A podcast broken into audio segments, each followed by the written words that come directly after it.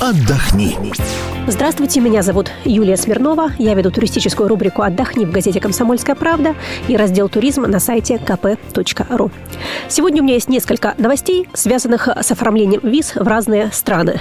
Даже под конец года консульство все-таки немножко меняют э, визовые правила, и об этом нужно знать. Но новости, к счастью, хорошие и порадуют путешественников. А первая новость касается страны Шри-Ланки.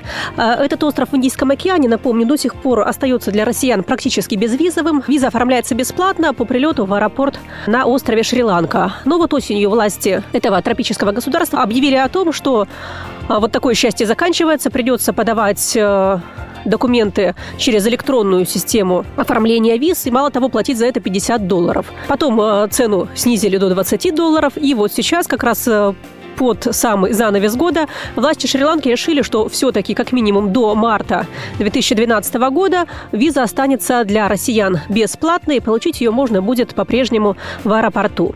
А почему это важно? Потому что как раз с этой осени на Шри-Ланку появились э, сразу два прямых рейса из Москвы. Туда теперь летает авиакомпания «Аэрофлот», а также национальная авиакомпания Шри-Ланки. Так что а, все больше россиян будут э, летать на отдых на этот остров. И, разумеется, бесплатные визы, которые можно получить получить в аэропорту, для нас э, намного удобнее, чем оформление виз заранее, к тому же за 50 долларов.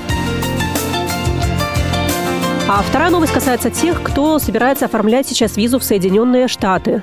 А появилась возможность оплатить консульский сбор за визу кредитной картой прямо на том сайте, где мы заполняем электронную анкету, для получения визы в США и назначаемое время собеседования. А напомню, что весь процесс практически оформления визы перешел в такой интернет-режим а, уже довольно давно, но вот единственное, что нужно было делать руками и ногами, это идти в банк и платить консульский сбор за визу. Без этого не назначали время собеседования. Теперь даже это можно сделать, не отходя от компьютера. Все технические нюансы вы сможете узнать а, на сайте kp.ru а, в разделе «Туризм». Также я хочу напомнить о том, что если вы по-прежнему раздумываете о том, куда бы поехать на Новый год, то у вас остаются буквально уже последние дни для оформления а, шенгенских виз. Если вы хотите поехать э, кататься на лыжах в Альпах или встретить Новый год в снежной Финляндии или, например, на Канарах. А сейчас еще Почти все консульства шенгенских стран принимают документы на визу. Исключение – это консульства Норвегии и Польши. Но, тем не менее, поскольку перед Новым годом наплыв туристов а, большой, а, дипломаты предупреждают, что могут э, не выдержать обычных сроков оформления визы.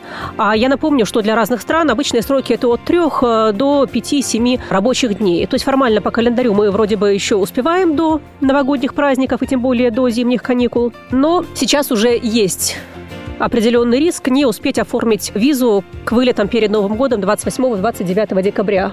Так что если вы еще не подали бумаги на новогодние даты, делайте буквально в первые рабочие дни следующей недели. А, желаю вам путешествий без всяких проблем с визами и без всяких других проблем. С вами была Юлия Смирнова. До свидания. Отдохни.